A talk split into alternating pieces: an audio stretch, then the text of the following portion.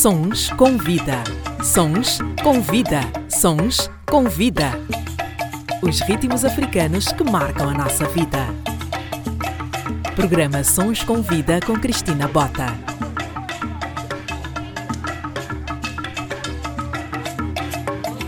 Seja bem-vindo e bem-vinda ao meu programa de rádio, que também é um podcast. O meu nome é Cristina Bota e este é o Sons com Vida. Por aqui passam pessoas cujas histórias podem tocar e inspirar outras vidas, desde artistas mundialmente conhecidos ou pessoas das quais nunca ouviste falar, mas que são verdadeiramente essenciais e que fazem acontecer. Porque aqui todas as histórias contam. E se fizer sentido para ti, partilha, comenta e segue para que mais pessoas tenham acesso a esse conteúdo essencial e intemporal. A minha convidada de hoje nasceu em São Tomé e Príncipe, veio para Portugal ainda muito nova, por iniciativa da mãe, que desejava um futuro melhor para os filhos. Já em Portugal, frequentou o ensino básico, licenciou-se em turismo e frequenta o mestrado em estudos das mulheres. Nos estudos e na educação encontra o caminho para se tornar numa profissional competente, ativista pelos direitos e empreendimento das mulheres africanas, empreendedora, promotora de eventos,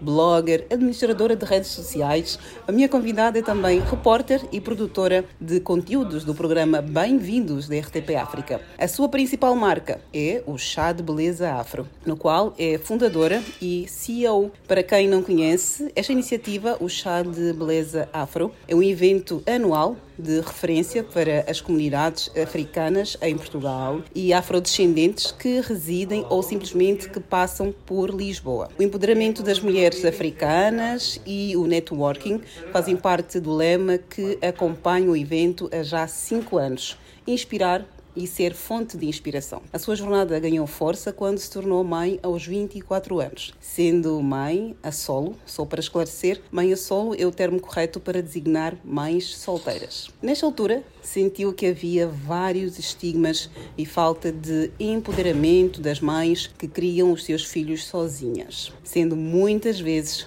forçadas a abdicar dos seus projetos e sonhos por causa da maternidade. Sempre pronta a arranjar a coroa de outras rainhas, esta mulher disponibiliza-se para auxiliar através da sua experiência projetos de empoderamento de afrodescendentes como é o caso da Associação das Mulheres de São Tomé e Príncipe em Portugal, com a qual colabora desde 2014. Aliás, muita da sua experiência para o associativismo veio deste núcleo. Agora penso que toda a gente já sabe de quem se trata. A minha convidada é uma mulher incansável, porém não guerreira. Já vamos desconstruir este termo guerreira. Em conjunto com a mãe, Alexandrina Afonso, criou um projeto gastronômico que se chama Piteu da Xinda, que produz pratos típicos dos países africanos lusófonos. Agora fica fácil dizer que a minha incrível convidada é a Neuza Souza, a rainha do empoderamento feminino. Neuza, obrigada e muito bem-vinda.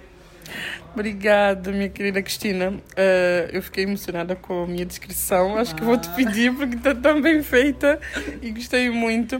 Só para esclarecer uma coisa que tu falaste durante a introdução, que uh, muitas vezes levam erro às pessoas. Uh, a definição de mãe solo. Mãe solo são mulheres que têm 90% de responsabilidade na educação dos seus filhos, sejam elas casadas, solteiras, viúvas, divorciadas. Eu gosto de dizer mãe solo porque gosto muito de conotar negativamente to mãe, por acaso está solteira, a sol, e o termo mãe solteira é errado, porque tem muitas mulheres que são casadas, mas são mães solos. Mãe solo, porque tem uh, tem responsabilidade na educação dos seus filhos. Ok, muito bem. Obrigada pela presença. Eu sou uma fã de mulheres e principalmente mulheres que eu sei que nos vão acrescentar alguma coisa. Olha, eu queria começar aqui a nossa entrevista por uh, te perguntar sobre as tuas memórias de São Tomé. Tu chegaste muito nova de São Tomé para Portugal. Pessoas e lugares lugares que fazem as tuas memórias da infância? Quem são? Bem, eu acho que eu sou daquelas pessoas que apagou tudo eh, quando chegou em Portugal. Eh, durante muitos anos tive muito essa questão de recordar a infância, porque as pessoas fazem. Nem eu sei como é que era São Tomé, porque eu não vi com 10 anos, então 10 anos eu tenho muitas memórias. Eh, as únicas memórias que eu tinha era de uma sova que a minha mãe me deu. Sério? Exato. Acho que são daquelas coisas que nos impactam negativamente sim. e a, a pessoa não esquece. E depois é era de brincar com as minhas amigas. Uh, acho que a coisa que mais marcou quando eu cheguei aqui em Portugal, sem dúvida, foi uh, o Dia da Criança, que em Santo Tomé diz dia 1 de junho, uhum. que aqui não tem nada a ver com Santo Tomé. Santo Tomé, enquanto as crianças ficam expectantes para que chegue esse dia, porque realmente as escolas, os pais fazem uma festa a poupa circunstância para celebrar a data que é, é passado como um dia normal. Então foi das coisas que mais marcaram quando eu cheguei em Portugal, porque eu queria um 1 de junho igual a de Santo Tomé, onde nós não vamos para a escola para ter aulas, mas sim para festejar o dia da criança, onde, faz, onde nós fazemos as trancinhas e ninguém pode ver antes do dia, onde os pais compram a roupa, onde compramos sapatos, vamos para a escola com um sapato novo, os pais cozinham melhor comida, bolo e vamos uh, celebrar em união os pais, os filhos, os professores, o que é ser criança. E aqui em Portugal, pronto, nunca tive isso. Foi das coisas que mais deixaram Foi o saudades. primeiro impacto que tu tiveste da diferença entre São Tomé e Portugal. Exatamente, foi esse foi o primeiro impacto. Agora, voltando aqui a uma coisa da atualidade, que todas nós, mulheres, eh, vivemos eh, muito recentemente, já te recuperaste da ressaca da quinta edição do Chá de Beleza? Bem, acho que só Quando agora. Digo ressaca é aquela emoção. Exato, sim, sim, entendi. Acho que agora um, é que estou a começar a estar em mim, porque foram duas semanas muito intensas de emoções, não é? O evento foi gravado, o live stream, ainda não tive acesso. Eu estou à espera que o realizador envie umas coisas editadas, então só aí que eu vou saber o que, é que efetivamente aconteceu, porque foi tanta emoção, tantas coisas acontecerem uh, naquele dia e eu estava tão ansiosa, tão expectante, preocupada com tudo que, que, as, que as coisas corressem da forma como foram planeadas, que eu não eu só senti emoção de, dos abraços, emoção das pessoas que estavam emocionadas, emoção das oradoras que impactaram o público uh, e emoção de estar a fazer história, não é? Porque eu considero que nós fizemos história naquele dia e as pessoas saíram lá felizes. Uh, então, eu estou a recuperar disto ainda e estou a recuperar das mensagens que eu fui recebendo ao longo uh, do dia 9 até hoje. Eu continuo a receber mensagem de mulheres que estiveram no evento e mulheres que não estiveram no evento, mulheres que querem estar no evento, mulheres que pedem por mais evento. Então, é algo assim muito benéfico. A pessoa disse, ah, valeu a pena o sacrifício, porque as pessoas ainda esperam ganhar dinheiro com os eventos, ainda esperam ter contrapartida. Não que eu seja uma pessoa que não queira ganhar dinheiro, porque é um trabalho que eu desenvolvo e gero trabalho, gero contato, gero networking para as pessoas que lá vão, mas eu quero, acima de tudo, criar um espaço onde as mulheres saibam que podem encontrar lá algo que vai mudar a sua vida. E isto, uh, e sentir que eu estou a fazer isso, é assim, maior. Presente que eu poderia ter com o chá de beleza afro. Vamos voltar ao chá de beleza afro. Eu queria só puxar aqui esta emoção que eu tenho visto nas redes sociais, as mensagens, as partilhas até agora tem sido ainda muito vivo. Personalidade da semana. Para ti, quais são os desafios, pegando no tema, naquilo que foi o tema deste ano, desta edição, quais são os desafios que tu, enquanto mulher negra, tens tido cá em Portugal ou tiveste ao longo dos teus anos aqui em Portugal? Bem, os principais desafios, sem dúvida, é me reconhecer enquanto mulher com valor, não é? É? porque é uma questão que eu já falei em outras entrevistas, a questão do sotaque é algo que nos deixa-nos deixa numa situação bastante vulnerável. Então, é, a questão cultural também, de, enquanto nós não aceitamos a nossa identidade e depois somos questionados e postos em causa constantemente uhum. essa identidade, também nos deixa bastante vulnerável. Uhum. Então, e a falar dos nossos traços, da nossa forma de falar, falar da nossa forma de estar, estar é? exato, nossa forma de estar, de ser, de uhum. comportar, de pensar. Uhum. Que tem a ver com a nossa cultura. Tem a ver com a nossa é? cultura, mas é, é posto em causa e enquanto não tiveres a tua identidade bastante bem assim, definida ou uhum. bastante assente na tua vida, tu acabas por uh, ficar bastante vulnerável. Uh, mas uh, acho que um dos principais desafios, se bem que eu não, não senti muito em mim, é a questão de género, não é? Okay. a questão de ser mulher e negra, ser jovem, competente. eu tenho 29 anos e as pessoas constantemente pensam que eu tenho 35 anos, desde que eu tinha 26 anos, porque não estão habituados a ver uma mulher negra, jovem, a fazer tantas coisas com potencial, com, potencial, com valor e a ser respeitada. Uh, mas só que acho que a questão da identidade é algo que ainda pesa muito nas mulheres, deixam elas bastante fragilidade, bastante frágil e vulneráveis. Mulheres frágeis e vulneráveis. Esta menina, esta mulher que aqui está de 29 anos, que sonhos é que tu sonhavas quando eras mais nova? Bem, eu quis ser juíza e boxista. Duas profissões que efetivamente não, não têm nada a ver com o que eu faço atualmente. Mas acho que são profissões de poder. Uhum. Acho que eu sempre quis ter poder. Acho que sempre quis ser eh, respeitar. Então são profissões que de facto geram respeito para quem está à tua volta. Um, e um dos, o, o meu maior sonho era não ser mais uma preta em Portugal. Este era o meu maior sonho. Se não ser mais uma preta em Portugal, não trabalhar por conta do trem, não estar num trabalho onde fosse espiziada ou desvalorizada. As duas coisas estão a acontecer. Não sou uma preta qualquer. Uhum. e é tenho muito orgulho de dizer isso. Claro. E acho que não é prepotência dizer isso. Claro que Temos não. que reconhecer o nosso valor. Exatamente, e apesar de trabalhar por conta do trem, é um trabalho que eu gosto muito de fazer, um trabalho no qual eu sou respeitada por fazer, e um trabalho que me possibilita fazer outros trabalhos e ter o meu próprio negócio, ter os meus próprios projetos. Então acho que estou num, realizei os meus sonhos todos, mas estou no meio caminho andado para conseguir concretizá-los. Ok, muito bem. Tu disseste no início que não te lembras, não tens assim grandes memórias de, de São Tomé, mas uh, eu se te perguntar, por exemplo, quais são os cheiros da tua vida, cheiros e sabores, por exemplo, comida da tua infância, coisas assim que te marcaram, isso já tens mais memórias, não tens? De memória. Acho que uh, a São Tomé cidade nunca saiu da minha casa. Minha casa, apesar de ter muitas influências europeias e portuguesas, e que não tem mal nenhum. Vive em Portugal. Exato. Uh, a comida foi algo bastante presente, a gastronomia foi algo bastante presente. Então, acho que o calulu, que é o prato típico de Santo Tomé e Príncipe, é algo que eu amo. É, bunzio de mato com banana, algo muito presente no meu dia a dia. Eu acho que uma das características de um país, sem dúvida, é a gastronomia, por isso o turismo gastronômico é tão importante. Inclusive, eu, na secund... eu no secundário, no final do, do 12 ano, eu fiz um livro uh, sobre a gastronomia santomense é um livro que mostra a importância, como é que a gastronomia liga culturas e a importância da gastronomia numa cultura. É, então, para mim, maiores sabores, a mesma sabores da minha terra, que é o nome, o título do meu livro, Sabores da minha terra. Uau, Sabores da minha terra, muito bem.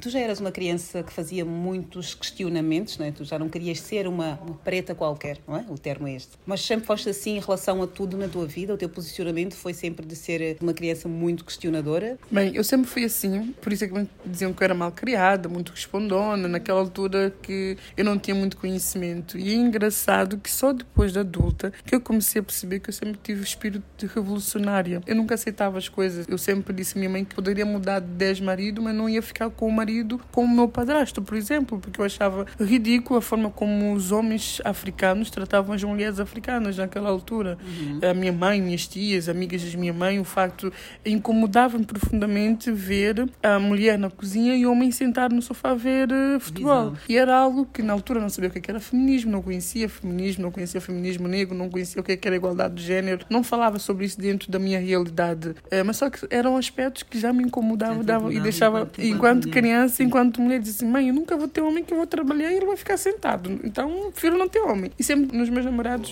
quando eu comecei a namorar assim, na, na, na adolescência, eu posso mudar de 20 homens, mas só contigo eu não fico se tu fizeres isso. Então, eram coisas que eu tinha em mim, só que não tinha nome, não davam nome. Então, as pessoas diziam que eu nunca ia casar, desde muito pequena, se eu não mudasse a minha forma de ser, que nunca ia casar, que nunca ia ter marido, que me amasse, babá, babá. Então, hoje em dia, eu já sei porque que eu nunca ia casar, porque eu nunca ia aceitar padrão. o padrão social que é nos imposto enquanto mulher e enquanto uhum. mulher negra que é muito mais acentuado Sim. porque temos que comportar de determinada forma, de agir daquela forma. De alguns homens, temos que suportar a, a masculinidade tóxica. tóxica, que existe uh, dentro da comunidade africana. Então, é um aspecto que sempre uh, eu fui contra e sempre lutei e sempre questionava. Inclusive, a minha mãe separou-se do meu padrasto por minha causa. Não por minha causa 100%, mas também... Tu alertaste? Não, alertou-se que ela também era... Acho que ela, de certa forma, era assim. Minha mãe mãe, é, ela me inspirou também a ser o que eu sou hoje. Claro que ela não tem a forma de pensar e de ser como eu tenho, mas só que ela sempre, da sua forma, com a sua realidade, com os seus conhecimentos, ela sempre também questionava e não aceitava determinadas coisas, apesar de fazer outras. Não é? né? Exato. Ok, muito bem. Olha, muito interessante a forma como tu abordas aqui a coisa. Uma questão para entrarmos noutros pontos da nossa conversa. É possível manter uma relação salutar e longa entre mulheres. Fala-se muito dessa rixa entre mulheres que não se gostam, que se odeiam e tudo.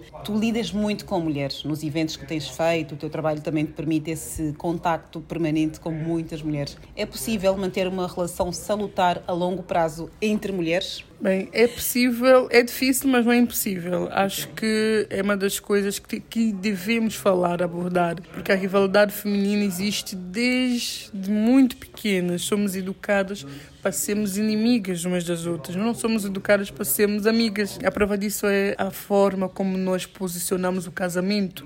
Um dos maiores motivos que faz com que as mulheres sejam inimigas ou questionem, quando nós pensamos a questão de casamento, como é posto o casamento para a mulher, como é posto o casamento para o homem, eh, nós já estamos a quebrar este laço que nós mulheres deveríamos ter e os homens não têm, não é? Uhum. Acho o fato de uh, educarmos as mulheres para ver um casamento como algo que elas deveriam desejar e seria o seu pódio Sim. e os homens o fim, ou seja, o fim do o sucesso. mulher é exato, casar. Exato. Se nós pelo menos equipararmos a forma como nós pomos o casamento para o homem e para a mulher, acho que iria diminuir a rivalidade que existe entre, entre as mulheres, porque um dos motivos que faz com que nós não gostemos uma das outras ou sejamos é inimigas, é essa competição de eu sou melhor que tu, eu sou uh, casada, eu sou mais bonita, eu namoro há cinco eu namoro cinco anos. Ou, ou, seja, estamos constantemente a competir. a competir. por coisas que eu considero banais. Uhum. Porque acho que deveríamos competir para sermos mais inteligentes de uma com a outra ou para conseguirmos chegar àquele. Umas às outras Sim. e somos mais poderosas juntas. Sim, é? exatamente. Mas só que acho que se nós competíssemos pelo menos para sermos mais inteligentes estudar mais do que a outra, eh, chegar eh, dentro de uma empresa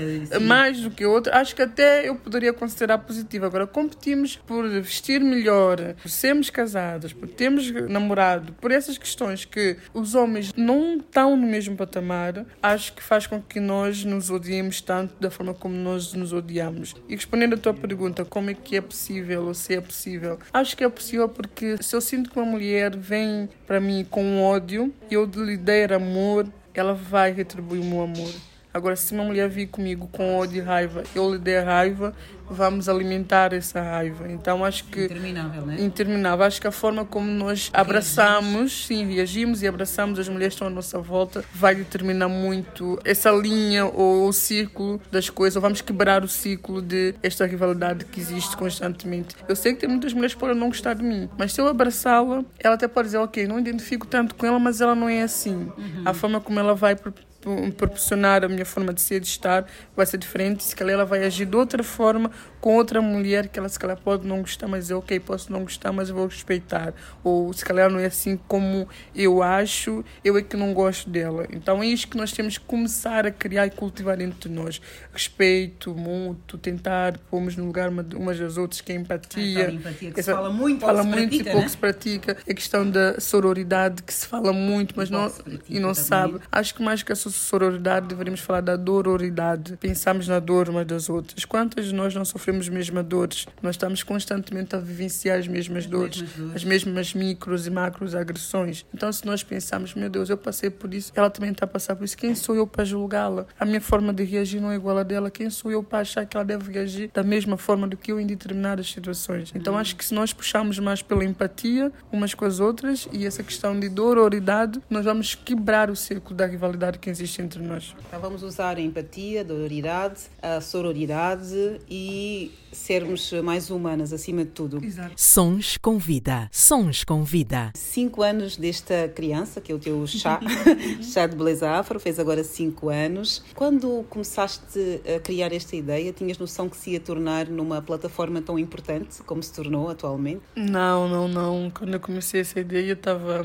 Eu só queria era criar um espaço que eu não tive. Queria criar um espaço onde pudesse crescer esta questão de empatia e, e de o espírito de ajuda que eu tanto falo. Acho que um, ehm, o espaço tem proporcionado isso às pessoas. Uh, como falou a Joacine, podemos não gostar umas das outras, mas podemos ajudar umas às outras, não é? Porque não atrapalhar, não é? Não atrap ajudar não atrapalhando, Sim. ou não fechando o caminho, o caminho ou não falando mal, simplesmente deixar a pessoa fluir. Então, quando surgiu o beleza afro, estava eu grávida uh, do Apolo então o Charbelizava é muito Apolo, o meu filho. Eu nunca imaginei que ia ganhar a que ganhou, porque eu nunca pensei que ia acreditar assim. Eu sabia que eu não tinha noção que as pessoas sentiam tanta falta de um espaço como esse, como eu descobri que sentiam. No primeiro evento, a forma como eu vi pessoas que eu admirava, que já estavam em algum patamar, que teve, tivemos de tudo, mulheres que estavam a começar, mulheres que já tinham conquistado algum patamar dentro da sociedade portuguesa, mulheres negras, um, sentiam a necessidade de falar. As pessoas aquilo que elas viveram, viveram aprenderam, sim, sentiram e as dificuldades que elas ultrapassaram para conseguir chegar onde chegaram. Eu disse, uau, afinal, é, todas nós precisamos falar. A forma como as pessoas estão lá emocionadas, a forma como as pessoas que eu pensei que estavam bem resolvidas ainda tinham questões por resolver. Então foi a primeira edição que disse, uau, afinal esse é um espaço que importa, esse é um lugar que as pessoas precisam. Este é, é uma plataforma que fazia falta dentro da comunidade africana ou negra na diáspora portuguesa e não só. Através deste chá de beleza afro, foste galardoada com o Fantástico da Diáspora, que é um prémio que foi dado em 2019. O que é que tu sentiste em relação a isso? É um prémio, não importa a dimensão, é sempre um reconhecimento, não é? Claro. E também, eh, nesse sábado, eu vou ganhar um segundo prêmio em Zurique. Uau! Afro Revela já tudo, né? Em primeira mão. okay. Sim, sim, mais, vou para uma gala. Vem mais um prêmio, né? Sim, vem este. Vem, aliás, vem este e depois no dia em novembro também vai ter outro. Acho que esse ano vou receber dois prêmios. É, mas pronto, falando do Fantástico da Diáspora, o que eu senti, porque o outro eu não fui receber, foi. Hum, acredita que eu estou aqui a falar, mas quando eu lembro dessa noite, eu fico, uau! Isso aconteceu! Acho que nem foi acontecer. Uau, afinal eu sou mesmo reconhecida e conhecida. Nem tanto do prêmio, mas a forma como eu fui recebida na gala e a forma como eu fui abraçada. Os abraços, os beijinhos, os parabéns, o carinho. Eu senti mesmo, uau, afinal as pessoas estão a ver o que eu estou a fazer. Afinal não estou a fazer as coisas para o boneco. Ao mesmo tempo que eu fiquei muito feliz, eu também fiquei muito triste. Porque eu pensei, afinal tanta gente conhece o meu trabalho, mas por que, que são incapazes de mandar mensagem a dizer, Neuza, parabéns parabéns, continua, estou a te ver, não desista. Por que é que são incapazes de comentar? Por que é que são incapazes de partilhar? Por que é que são incapazes de dizer, opa, keep doing, ou tu estás a fazer um trabalho certo, uhum. continua. Uhum. E foi um mix de emoção, foi emoção Sim. de que, uau, afinal... uma preocupação, do tipo, ai, agora a responsabilidade aumenta? Não, tipo, não, não, não. Acho que quando nós pomos esse peso, nós deixamos de fazer as coisas de coração e começamos a fazer para agradar o outro ou para uh, satisfazer o ego do outro. E acho que é muito mal quando nós chegamos a esse Mas senti, uau, afinal as pessoas estão a ver o que estou a fazer, está a fazer é, sentido para elas, está a atingir o coração delas. Elas identificam com aquilo, elas precisam daquilo, elas necessitam e querem mostrar para os seus filhos, porque foram mulheres essencialmente que vieram ter comigo e que me deixou muito satisfeita. Foi mulheres que estão a ver, estão a valorizar e sentem que aquilo é algo que importa e é necessário na sociedade. Mas eu fiquei triste porque elas não me dizem isso diariamente, por ser de estar num evento oportunidade de Tenho falar contigo através eh, ou das redes sociais, hoje em dia também, já vamos falar sobre isso, mas sentes que ainda acontece de nós, as mulheres, apesar de admirarmos, termos assim algum receio de chegar e dizer uhum. és uma rainha, és uma princesa, uhum. gosto muito de ti, achas que existe aqui esta barreira comunicativa entre nós? Ainda existe muito, se bem que tem melhorado muito uhum. a questão de elogiarmos umas às outras. Uhum. Até, eu tenho muito esse hábito, mesmo na rua, se eu ver uma mulher, eu digo, uau, estás boa linda, adorei tua roupa, adorei teu cabelo. Eu tenho muito esse hábito e gosto de e ser assim. eu também faço sim, isso. sim, adoro ser assim. Acho que é bom dizermos isso. Mas acho que, a mesma forma que nós temos capacidade de, dizer que não está bem, também temos que ter capacidade para dizer, ok, tu estás bem. Não é só ah, criticar, criticar, não é só criticar. Também temos que elogiar. Uhum. Acho que as duas coisas são importantes na vida de alguém. Temos que saber críticas, desde que sejam construtivas e no momento e lugar certo, uhum. e elogios também construtivos no momento e lugar certo. E, felizmente, existe muito este déficit dentro de nós, dentro da comunidade hum, negra, dentro com as mulheres negras, essa dificuldade de conseguimos elogiar, estás a fazer um bom trabalho. Parabéns, continua, gostei disso, gostei e daquilo. Partilhar o trabalho e partilhar o também, trabalho né? de outra mulher, não é? Porque vai se calhar atingir atingir outras. outras que precisam de ouvir aquilo que tu ouves Exato. e tens a oportunidade Não de ouvir guardar só para ti. e não guardar só para ti. Então acho que é isso que falta ainda. Tem melhorado, melhorou, eu sinto que melhorou, mas só que ainda precisa de melhorar ainda muito mais. Tudo isso que tu disseste, toda essa nossa conversa, o que é que tu achas que é mais difícil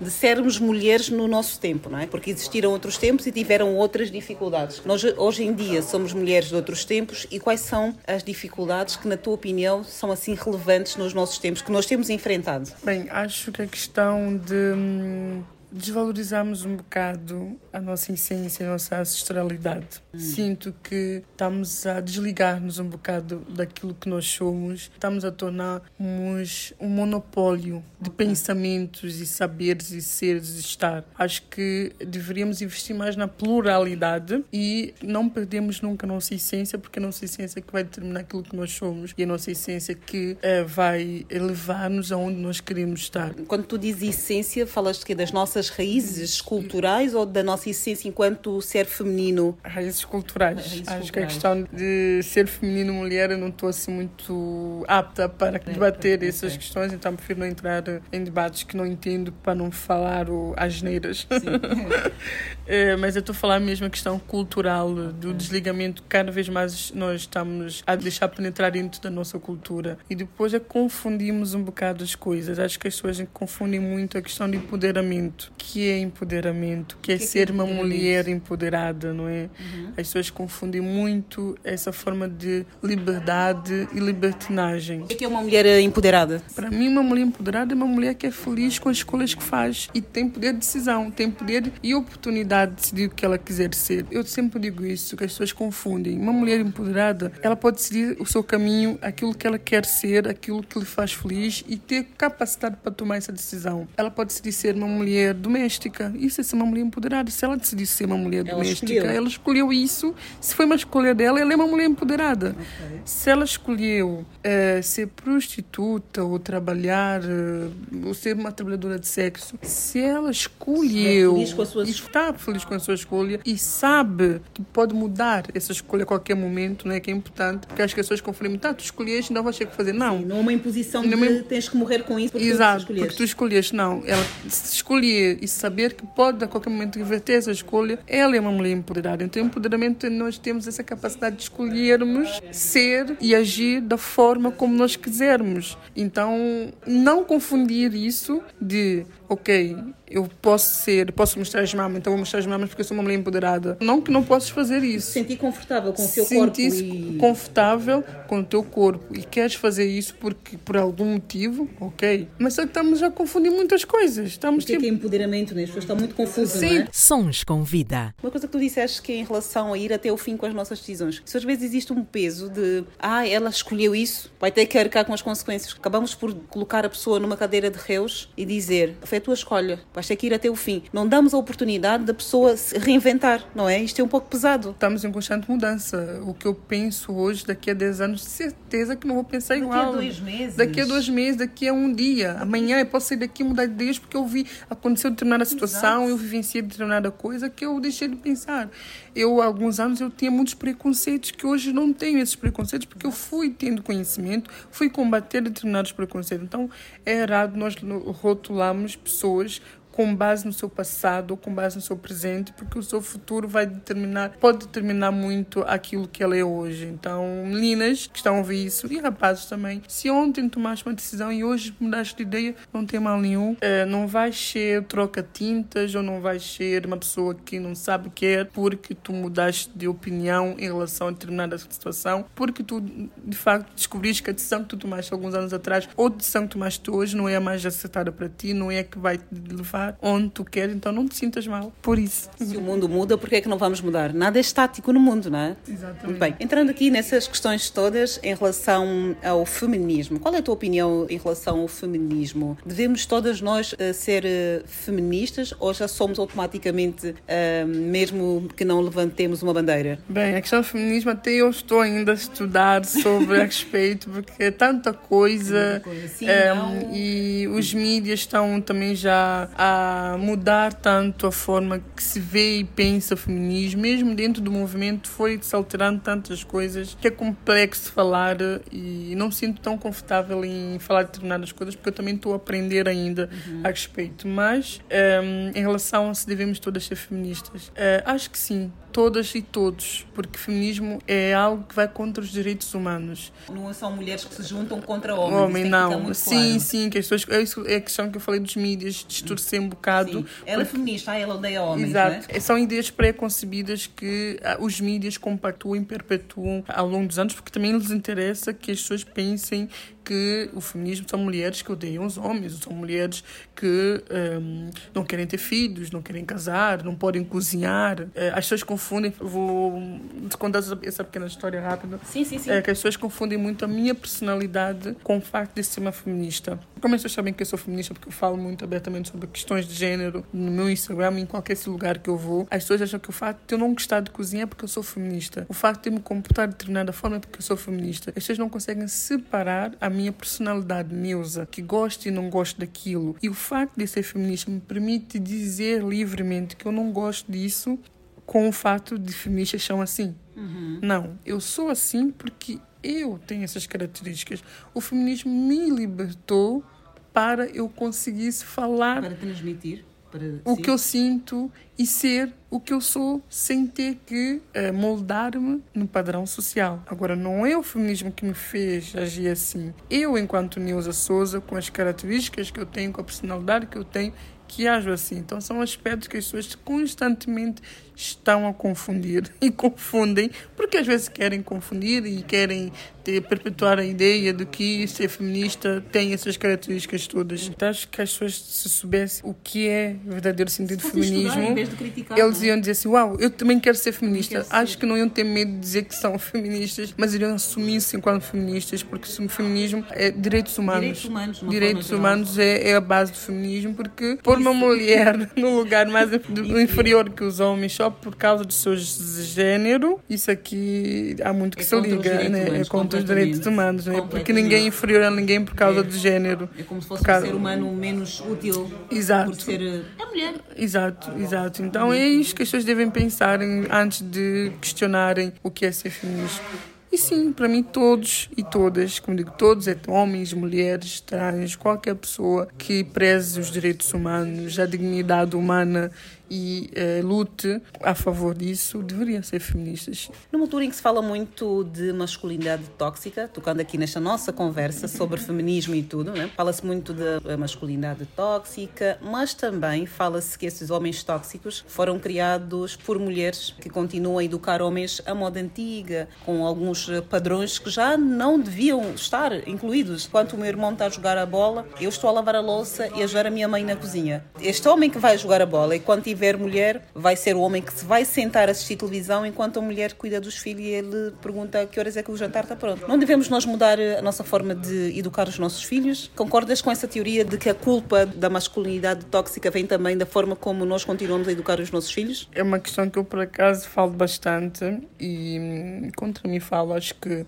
nós vivemos uma sociedade patriarcal, uma sociedade uh, sexista e as mulheres são tão mais patriarcais do que os homens. O que é que faz com que as mulheres sejam tão patriarcais e continuam a perpetuar a forma de ser, de pensar, que vai inferiorizá-la de certa forma, não é? Uma mulher que reclama. Vou só contar essa, essa história que eu costumo contar sempre quando falo sobre essa questão. Um exemplo muito simples que as pessoas vão perceber como nós, às vezes, nos contradizemos quando estamos no outro lado. São duas mães, uma é mãe de uma menina, outra é mãe do menino. Elas encontram numa feira e estão a conversar. A mãe da menina diz: Ai, a minha filha teve sorte, encontrou um marido muito bom ele, ele divide as tarefas uh, domésticas com ela em casa, ajuda com a criança, sai com ela, é um amor de pessoa, trata-lhe como uma rainha. Eu acho que ela não podia escolher um marido melhor. É um marido que brinca com as crianças enquanto ela dorme, viajam juntos, fazem tudo juntos. E a mãe do menino responde: Ai, tu és sortuda. Já meu filho encontrou uma mulher, ela não deixa eu sair sozinho, ela quer que ele ajude em casa. Se ele faz aquilo, ela ela reclama. Se ele não toma conta dos filhos, ela chateia-se. São duas realidades. A mãe da menina está a falar do menino. Do menino que a mãe reclama. Que a mãe reclama. Lá está. Isto voltamos àquela questão de quando somos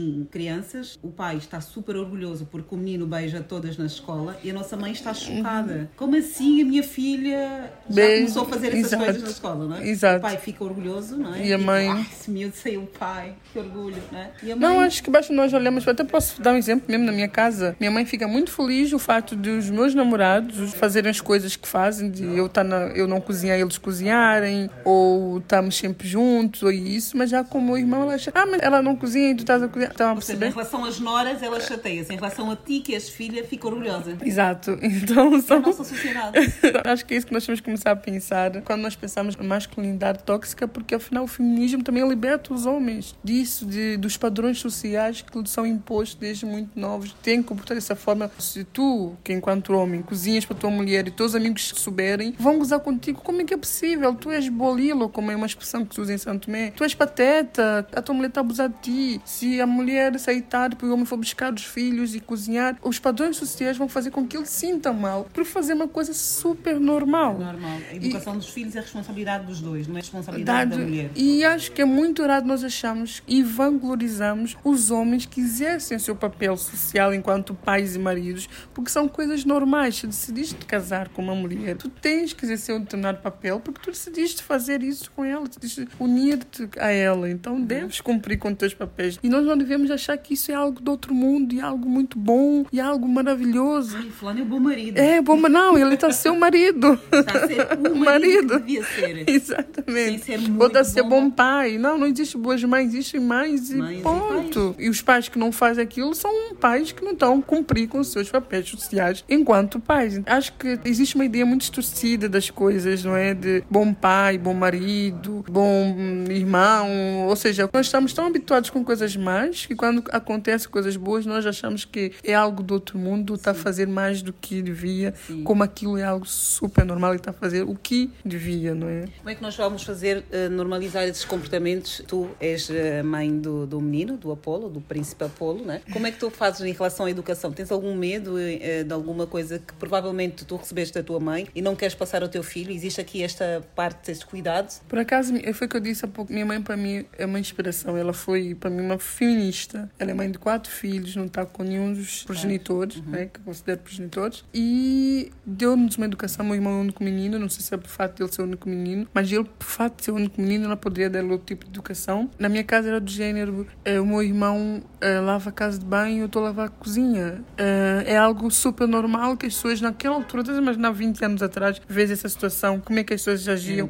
Ai, mas ele está a lavar a casa de banho. Ela- ele os homens não podem lavar a casa de banho. Ou seja, eu e ele dividíamos tarefas. Não existia aquilo de ela faz e ele não. Ele fica a jogar. Não. Eu é que mandava nele. Não, tu vais fazer agora. Eu já fiz isso, agora tu vais fazer aquilo. Minha mãe nunca se meteu eh, na, na, Nunca interviu neste assunto. né? neste assunto e dizer não, ele é menino, não pode fazer aquilo. Aliás, o meu irmão cozinha melhor do que eu. Lá em casa, eu estou no sofá a ver televisão ou a fazer alguma coisa, meu irmão está na cozinha a cozinhar. É algo para mim muito normal. E meu filho vai crescer com essa vivência, com esse hábito de não existe Trabalho diferenciação. para homem ou para mulher. Exatamente, e acredito que vai ajudá-lo também, porque é algo que ele já vai crescer e algo que também já está em mim. Também a questão, o fato de agora estar muito de por dentro de questões de gênero, lutar muito pelo empoderamento feminino, faz com que eu tenha outras sensibilidades e ele outras educações, porque eu também não reconheço que eu tenho muitas coisas em mim que eu tenho que melhorar enquanto mulher, Enquanto ser humano. enquanto ser humano, Estamos em que. construção. Sim, porque Em, constante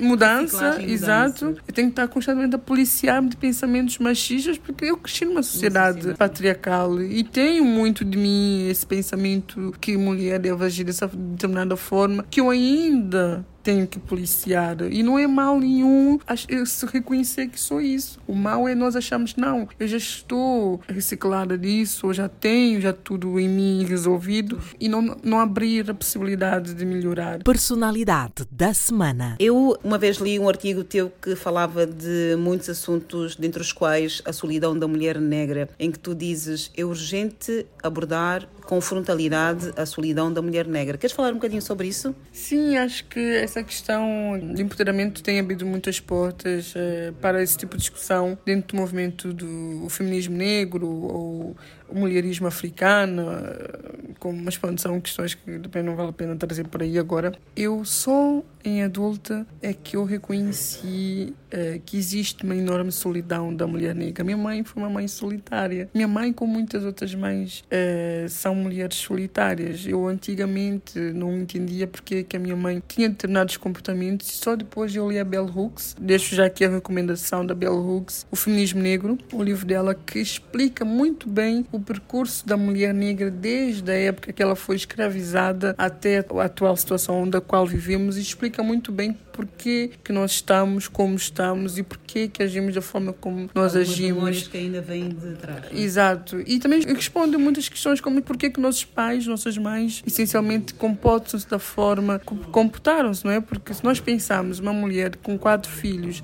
a educar os quatro filhos sozinhos, ter que sustentar os quatro filhos sozinhos, trabalhar em dois trabalhos, chegar em casa super cansado, sofrer racismo estrutural, sofrer racismo no cotidiano, exclusão social, exclusão social essa guetização que nós vivemos e vivenciamos e ter que chegar em casa com essas frustrações todas, não ter ninguém para conversar e compartilhar dessas frustrações. Como digo, não ter ninguém, nós não estamos habituadas em abrir as nossas dores umas para as outras, não, não, não é? Estamos não. habituadas a conviver, rir, dançar, brincar, sim, beber, sim. mas dizemos, ok, eu estou a sofrer por causa disso, isso me magoa, uhum. passa-se isso no meu trabalho. Nós não temos esse hábito. Não nos sentimos à vontade para falarmos das nossas, nossas dores. dores. Então isso faz com que muitas mulheres, não só a minha mãe, Só mesmo acrescentar aqui tanto é que muitas mulheres sofrem abuso sexual mesmo dentro de casa e não têm liberdade para falar do que é que se está a passar, não é? Esta parte da comunicação que não existe nas famílias. Exatamente, africanas. exatamente. Sim, essa parte da comunicação. Por isso que muitas pessoas ficam muito incrédulas, não, felizes e incrédulas ao mesmo tempo quando vem essa vontade de falarmos sobre a sexualidade dentro da minha casa. Mas pronto, isso para dizer o quê? É normal que as mulheres sofram dessa,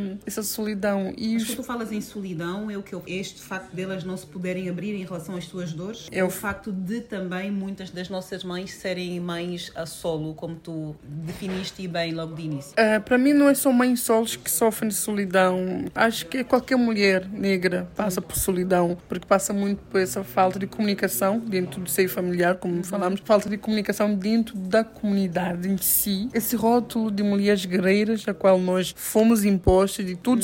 Suportamos, tudo aguentamos, essas questões todas de que nós somos fortes, não nos permite. Ser guerreira, que durante muito tempo foi motivo de orgulho para todas nós, né? Sou uma guerreira, sou uma guerreira, né? Isto, na verdade, é só um peso muito grande. Exatamente. Por isso não nos permite nos libertarmos deste peso de que temos que aguentar. tudo. Sim. É? Se continuarmos a aceitarmos que somos guerreiras, temos que aceitar tudo. Exatamente. Então, é isso que faz com que nós sejamos solitárias, não é? Uhum. E vivemos solitárias nisso. Apesar de estarmos rodeadas de pessoas, estamos lá solitárias. Sons com vida. Sons com vida.